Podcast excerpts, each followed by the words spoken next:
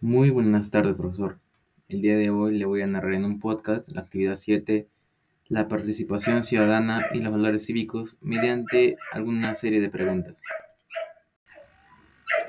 Ahora comenzamos con la primera pregunta, que nos dice, ¿qué es la inmunidad parlamentaria y en qué artículos de la Constitución es mencionada?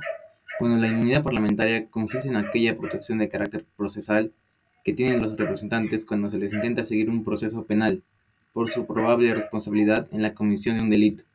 Está dirigida a los altos funcionarios enumerados en el artículo 99 de la Constitución. Está dirigida únicamente y exclusivamente contra el parlamentario. Se solicita por la comisión de delitos comunes o delitos de función cometidos como funcionario sin derecho a antejuicio antes de ser congresista. Ahora seguimos con la segunda pregunta. ¿Qué es la revocatoria y en qué artículos de la Constitución es mencionada? Bueno, la revocatoria es mencionada en el artículo 20.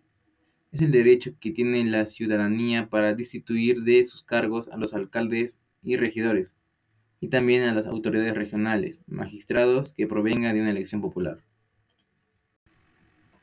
Siguiendo con la tercera pregunta que nos dice, ¿qué es el referéndum y en qué artículos de la Constitución es mencionada? Bueno, se trata de un procedimiento para tomar decisiones por el cual los ciudadanos ejercen el derecho de sufragio para decidir acerca de una decisión de resolución mediante la expresión de su acuerdo o desacuerdo. Para llegar al acuerdo tiene que haber la mayoría absoluta entre los votos. Los artículos 2, incisos 17, 32 y 190 de la Constitución Política del Perú estipulan la convocatoria a referéndum para la reforma total o parcial de la Constitución, la aprobación de normas con rango de ley, las ordenanzas municipales y las materias relativas al proceso de descentralización.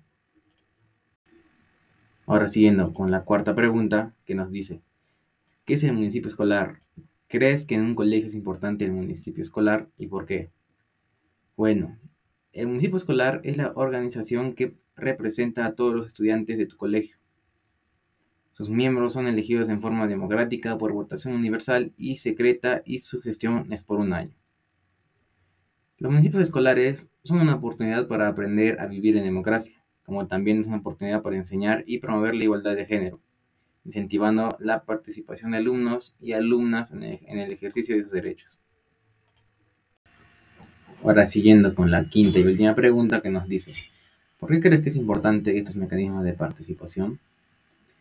Bueno, yo creo que son importantes ya que pueden ser útiles para incluir a los ciudadanos en la toma de decisiones públicas, para fiscalizar la actuación del gobierno y entre otras cosas y también para superar serios problemas de legitimidad que atraviesa la democracia participativa en nuestro país. Muchas gracias.